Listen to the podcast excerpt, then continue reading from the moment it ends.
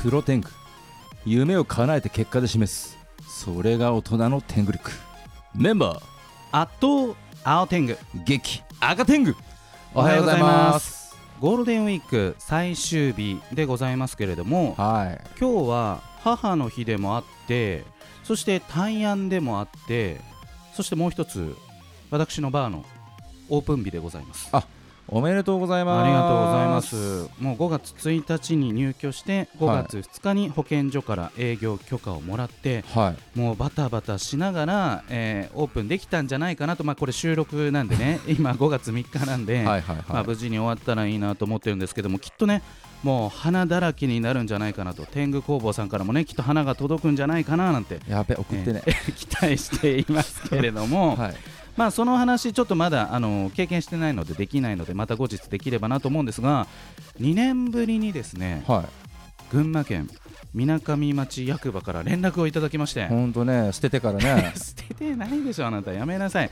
まあ私たちが2014年15年から、はいえー町と関わってですねその地域に何か、えーお手伝いができないかということでずっと携わってきた、えーわけですけれども、えーそのみなかみ町から連絡があってですね、まあ、2件、えー案件があって1件はうんちょっとこれはすぐ赤天狗につないじゃった方がいいなと思ってすぐ赤天狗につなぎましたと、はい、はい。でもう一つはですね毎年恒例だった某マラソン大会が今年はあるかもしれないと。可能性が出てきたと。可能性が出てきたよと。こいですね。そうそう。でマラソンということは準備運動が必要ですよねと。これが来ましたねこれ。であのあの体操をやらなきゃいけないですよねってことで、はい。まあ我らが戦国ガールズの出番もあるかもしれないと、まあ可能性ですからねまだね、うん。ちょっとまだわかんないですけど今のところは、うん。あの出てきたぞと。いやこれ僕はもうすごい嬉しくて。はいもうみなかみ町に行けるんだと思うとワクワクしております。何ですかその冷めた目は。いやあの僕はほぼ毎週行ってるなと思って。はい大丈夫でわすかりました、はい、えーでは、えー天狗工房の社歌1曲お願いいたします。はい、じゃあ青天狗の気持ちをねさらに盛り上げていこうと思います、はい。聞いてください。猛烈シャイニングロードさあ第414回、えー5月8日のプロ天狗は私青天狗と赤天狗が。お届けしております。本日のゲストの方にご登場いただきましょそれではよろしくお願いします。よろしくお願いします。うお名前をおっしゃっていただいてよろしいでしょうか、えー、肘天狗こと、えー、吉成灘です。よろしくお願いします。あ来たこれ。ーもうね格闘技界のプリンス、いやもう大ファンなんですよ赤天狗、ね。本当ですか？本当に。大好きで。吉成名高さんがプロ天狗に来てくれたと。はいいうことで、まあ、私青天狗と赤天狗はもう心の中でお祭り騒ぎなわけですけれども。ーフィーバーですねこれね。いやなんかあのー初めて、まあ、今414回って言いましたけれども、はい。なんか打ち合わせがあったなっていうのを実感してますね。してたけどね。今までもしてたけどね今日は特にそうですね。ちゃんと打ち合わせ吉成さんにに失礼がないようにということでですね。いつも失礼な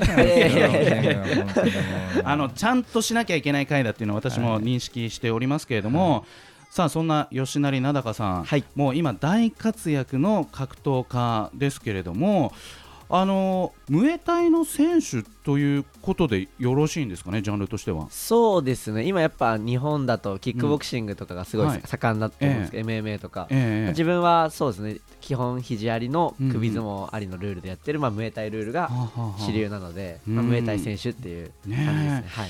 肘ありでいくともう無敵ですもんね今いやいやいやいや。いやそれでね、まあ、吉成名高さんで検索したら、はい。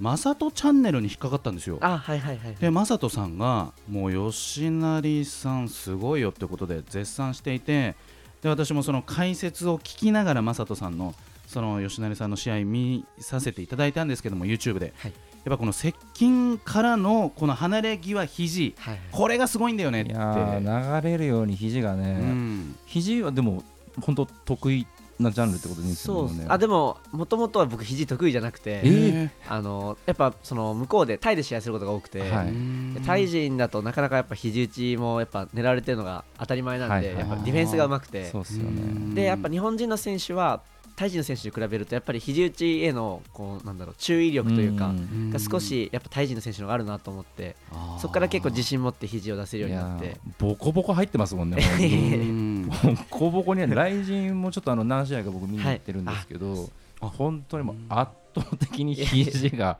現場現場はいあ見てました。そうなんですね。すごいっすね。本当に。もう褒めることしかしてないというおじさんたちが。えどうした赤天狗みたいな感じですけれども、まあ、そんな吉成名高さんの、はい。まあ、少しその経歴というかキャリアをちょっといろいろお伺いしたいなと思うんですけれども、はい。まあ、今タイで試合したとおっしゃっていたんですけれどもそもそもこのムエタイを始めたきっかけって何かあったんですか？そうですね。自分ももともとはあのキックボクシングのアマチュア大会とか、あの小学校の時に出てたんですけど。そんな小さい頃から。それで、えっと小学校6年の時に、えっと初めてあのジュニアのチャンピオンベルトを巻いてへキックボクシングの大会なんですけど、でそこからあのそのジムの、えっとトレーナーにタイ人の先生がいたっていうのもあって、うんやはい。っぱりムエタイをこう教わる機会っていうのも増えてきて、うん。その中であのその本場のタイで試合をしてみないかっていうふうに会長に勧められて初めて行っでそこでまあめちゃくちゃあのボコボコにされて、小小6の時、はい、そうです、うん。はい。小6でタイで試合してるんですよ。いや小学校でボコボコにされる経験ってなかなかないですからね そもそも。通常はなりえないうんですけど、ね。でもこれなんかそのそもそもその格闘技を始めたきっかけははい、何かこう学校でいじめられたとかなんか強くなって誰かを見返してやるとかこの最初のこの格闘技に触れるきっかけっていうのはそもそも何なんでしょうか？最初は4歳の時でえ？あの物心がまだ多分ついてなくて覚えてないんですけど、え多分あの自分兄がいるんですけど2はい。つ上に、あのその兄が、えー、と空手を始めるってなった時に最初空手なんですけど、えその時に自分も多分一緒に多分おばあちゃん家に預けられてたんですけどその時。うん多分預けるのが多分面倒になって 一緒に送り込めみたいな感じで。ついでに多空手みたいな。一緒についてったみたいな多分のが格闘技のきっかけだと思いますそういうのじゃないですね。もう自然ですね。初めの一歩とは違ったんですね。物心ついた頃から。もう、はい。その頃から触触れていてでもなんかこう合わなければやっぱちょっとパパこれ僕には向いてないとかってあると思うんですけれども、はい。なんかそのままこうずっと続けられたっていうのはなんかフィットしたんですか？そうですね。やっぱあと空手だとあの組手ってまああのうん。キックボクシングとスパーリングとかっはいてあるんですけど、うんうんあのその前に型とかもやっぱ空手はあるんですよ。うんあのこうなんうんかそうですよね。決めはい。ポーズ、うんまあはい。ポーズ決めてってかあれなんですけど、はい。ああのあるんですけど、それよりもどちらかというとこうなんだろう。やっぱスパーリング組み手うん。でこう相手とこううん。攻防するのがすごい多分小さい頃から好きで、うん。であのす小学校3年生の時にキックボクシングにあの移ったんですけど、はいはい。うんもうそうですね。もうずっと楽しんでやってるっていう感じですね。小3で転校してるっていうのがまたね。その格闘技そもそもその格闘技にはこう痛みが明確な痛みが伴うわけじゃないですか、そうですね。痛みたいななんかそれに対して嫌だなみたいなのはなかったんですか？そうですねやっぱ攻撃もらったりするとはい。やっぱ痛いと思うんですけど、でもやっぱそれもらわないようにするためにこう相手をこう騙して自分の攻撃当てたりとかそういうなんか駆け引きというか、それがなんか小さい頃からすごい好きで結構なんかへ小さい頃の動画とか見るーとはい。割とこう相手の動きを見てこううん。避けてから自分の攻撃をしようとかっていうのをうん。小さい時からやってはいてあーだからそういうのはなんかすごい自分の中で得意なのかなってうん。キャリアだってもう今10そうですね。ね。格闘技で言ったらもう17はいはい。年とかうん。顔綺麗なんですよね。全然もうディ まあ、あどけなさもねディまだ残っていて。ディフェンス本当にうまいから、うんね。顔食らわないんですよね。うん。そうですね。ディフェンスはいつも結構意識してますね、あーそうなんですね。懐めっちゃ広いイメージでやっぱりなんはいかあのグローブから顔までの距離でいなすのがめちゃくちゃ多いんで相手の選手全然当たんないなっていう気持ちにあなるだろうなと思うんですけど。ーもうちょっと素人発言なんですけど少し重心がこう後ろにあるのかなっていう感じがなんとなくこう動画見ててしたんですけれどもそうですね、あの結構、ムエタイの選手って、パンチ主体の選手も中にはいるんですけど、うん蹴り主体の選手がやっぱムエタイ多くてあー、うんうん。でこうやっぱ前に体重かけすぎちゃうと、うん。やっぱミドルキックとかもらっちゃって、でムエタイだと結構蹴りがポイントになってしまうので、うんうんうん。やっぱそれだったらちょっとまあ後ろに重心を置いて、はい。まあ、ディフェンスとか反応できるようにっていう、まあ、あのうん狙いというか、あれがあって、うん。はい。また相手の選手のキックをやっぱ捉えたりとか、はい。こかしたりとか、はいはいはいっていうことが非常に多いなって思ったんですけどあれもこうキャッチしちゃうぞみたいなはい。なんかそれ狙っているんですか、そうですキャッチしちゃうぞ、そうですね、まあ、うん。本当そうですね、狙ってうん。キャッチして、でキャッチした後にやっぱいろんなこういう選択肢があって、はい。例えば相手がこうなんだろう崩しを警戒してたら、うんうんうん。やっぱ上のパンチが当たりやすいし上のパンチを警戒してたらうん下の崩しが決まりやすいしっていう、うん。そのなんだろうやっぱ状況を見てこの攻撃を仕掛けようっていうのはいあつも考えてます。もめっちゃ持つんですけど、うん。持たれないんですよ。あ自分の蹴りは 持たれない。相手の蹴りは持つけど全然使われないですよね。ほんとつかまれれないコツってなんかあるんですか？自分の蹴りをあそうですね。やっぱりあの相手がやっぱミドル来るって分かってたら、うんうん。やっぱつつかみやすいと思うんで,、はあですよね。やっぱり意表をつくタイミングで蹴ったりとか。その相手が気をつけてないタイミングで蹴ったりとかっていうのがすごいうん。やっぱ大事かなって。崩しもすごいうまいイメージで崩すのあれ元からうまかったんですか？えっと崩しはそうですね。結構えっとまあ本当そのムエタイで頑張ろうと思ったのがまあ小学校6年中1ぐらいなんですけど、うんそこからいろんな動画を見るようになってムエタイの選手ってすごい崩しがやっぱ上手くて、相手の傾斜掴んでこくバーンっても。うそこを背中からこかしますね。やっぱあれすごい豪快だしやられた相手は結構精神的にも来ると思う。あれ本当きついんすよえ知ってるんか？打撃で来ると思ってるのを、うんリング上でだってダウンじゃなくて倒されるんですよ。で立ち上がるときやっぱちょっとへこむんですよ。心折れるみたいうなわ。感じなんですね。こかされたわっていう気持ちで。まだまだ後半も、えー吉成さんにお話を伺っていきたいと思います、はい。それではここで、えーリクエスト曲の紹介をお願いいたします。はい。えっ、とまず、えー、とワンオクロックさんの「ザ・ビギニング」っていうはい曲なんですけど、うん。と自分が、えー初めて来陣出場した時はい。に、あの入場曲でうん。使ったきあの使わせていただいた曲なんですけど結構あの歌詞もすごい好きであのなんだろう試合前に聞くと、うん。よしやってやるぞっていう気持ちになるんで、いいですね。はい、それではワンオクロックのザ・ビギニングさあ第414回5月8日のプロテングは改めまして私青天狗と、赤天狗と肘天狗こと吉成奈良です。お送りしております、えーでは肘天狗こと吉成なだかさん告知があればぜひお願いいたします。はいえっ、と自分は、えー去年の、えー10月から、はい。あの YouTube のチャンネルで「何々チャンネル」って言ってうん。あの自分とあとあのライズとかはい。に出場してる、あの石井一生選手と2人であの一緒に YouTube チャンネルをやってるんですけど、はい結構あのいろんな格闘家の方とコラボしていただいたりとかうん。あの普段見せないような私生活の一面とかも動画でアップしているのでもしよかったらチャンネル登録よろしくお願いします。せばしお願いしまおす願いします。ということで赤天狗がド緊張している今日は肘天狗こと吉成なだかさんをゲストにお招きして後半もトークしていきたいと思います。お願いします。あのタイへ行って、はい。そしてそのスタジアム有名なスタジアムで、はい。その戦われて非常に日本人として初めてのことも成し遂げてるんですよね。そうですね、うん。えっ、とその中学校23年の時に初めてそのラジャーバダンスタジアムっていう、大きいスタジアムの試合を経験させてもらったんですけど、うん。そこからコンスタントにあの、まあ、2ヶ月に1回とかぐらいうん。で試合を重ねて、で高校3年生のはい。うんと冬に、えー、とラジャーナスタジアムの、えーミニフライ級のチャンピオンベルトを巻はくことができました。高校生ですもん漫画みたいな話ですよもう いやなんかもう受験とか言ってた時期ですよね。高校3年生とかね、はあもう平凡ですねまた。超凡人ですよ私なんて。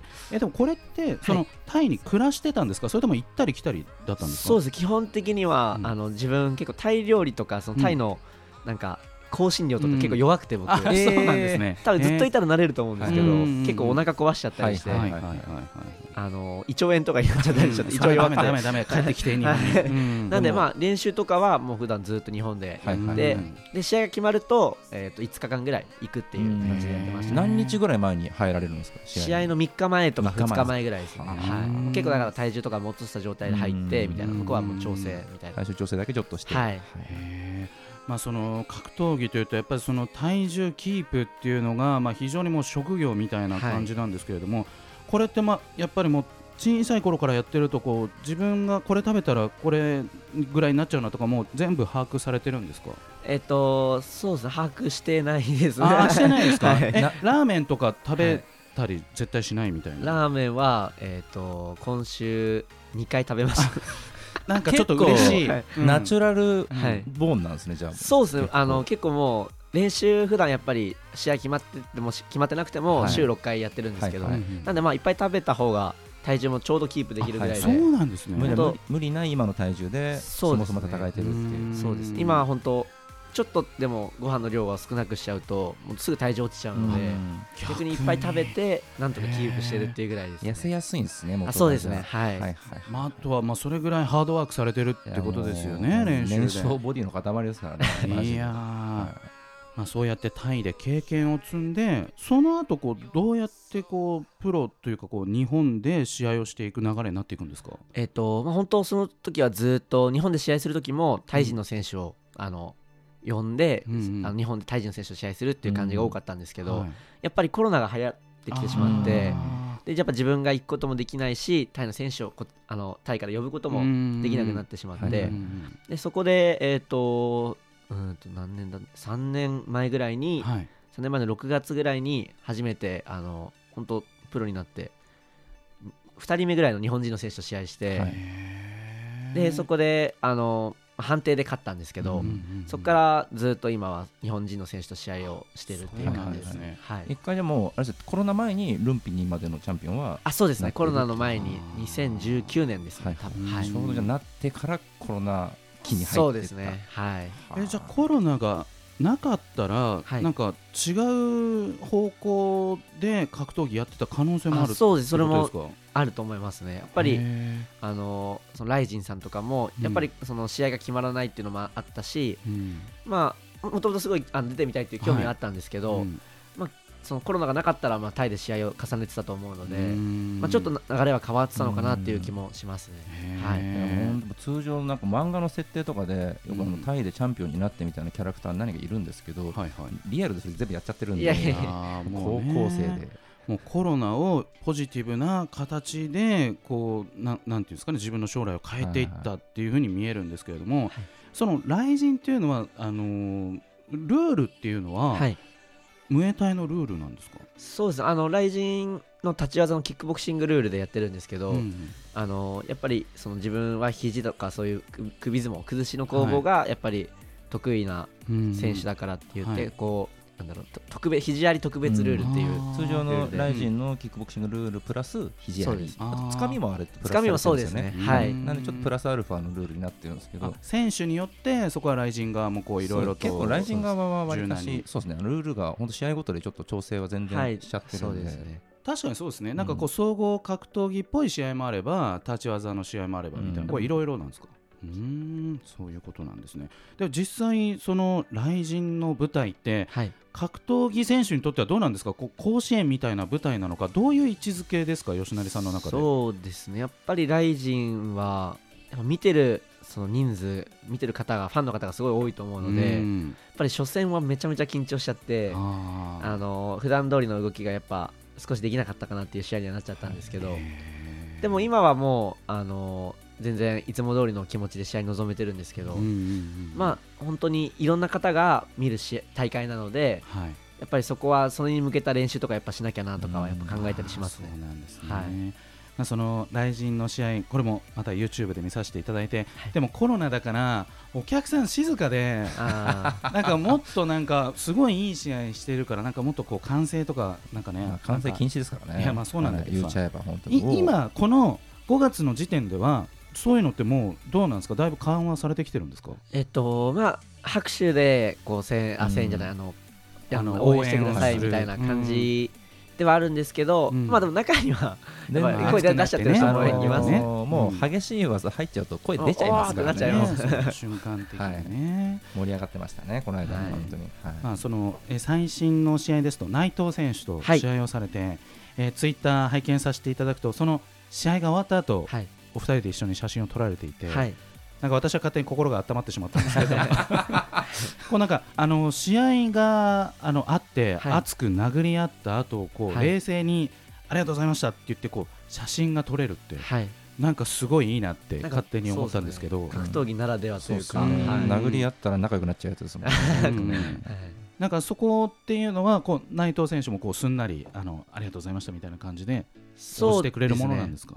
まず最初自分があの、うん。えっと内藤選手の方の控室に行ってありがとうございましたっていう、あの挨拶をして、うん。その後内藤選手も自分の控室の方に来てくださって、うんうんそこであのありがとうございましたとも,、まあ、もう一度そこでまあ写うん。真撮らせていただいたんですけど一緒に、って美しいんですか。私がなんか最近見たなんか記者会見かな。あれはあ芦澤選手とヤーマンさんですか？はい。山本選手はい。ヤーマン選手がすごい記者会見ではい。激しく言い争っていて、うわこれってなんかすごい熱いな。プロレス的でしたよね。プロレス的な感じ。狙ってなのかわかんないですけどね。あれ？なんか狙ってないよね。だってヤーマンさん本当にあそうです。流血した額からねね。うん。えこれ6月の試合どうなっちゃうんだろう？ってでもあれもどうなんですか？吉成さん的にはい。もう格闘技としてこはう魅力の一つっていうことなんですか、そうですね。自分はあのああいうなんかうまいうん煽りとかははい自分できないんですけど、でいいんですよ。やっぱうん。見てると、うん。やっぱ面白いなってこの試合楽しみだなってやっぱなるんで、いやーね絶対にヒール転向はないでしょうね。ね本当に。やっぱでもうん。あのその会見があってからすごい注目度も上がったと思いますし、バズるんですよね。なかなかああいうのやるとね。そうですね。本当に。やっぱそこで注目度上げてでやっぱり両選手試合面白いので、うん。すごいそうですよね、はい。だあれも一つ格闘技を盛り上げることに貢献してるっていうことなんですね。はいそうですね。わかりました。えーあっという間にエンディングの時間となってしまいました。肘天狗こと吉成名高さんには来週5月15日にもご出演いただく予定です。はい。それではラストナンバーの紹介をお願いいたしおます。願いします。はい、えっ、と2曲目は、えー乃木坂46さんの「帰り道は遠回りしたくなる」っていう曲なんですけど、はい。えっ、と自分結構あのもともとそういうなんかアイドルとかはあんまり詳しくなかったんですけど、えたまたまあの SNS で流れてきた時のそのなんだろうその「帰り道は遠回りしたくなる」っていう曲のうんはいはい。この振り付けしてるこのメンバーが映って、はいはい。まあ、めっちゃ可愛いと思っうて そこからちょっと密かに応援してるんですけど。言ってくるね。はい。日高あの奈々さんも可愛いと。というところで、はい、ありえーそれではまた来週。さようなら。さようなら。がとうございます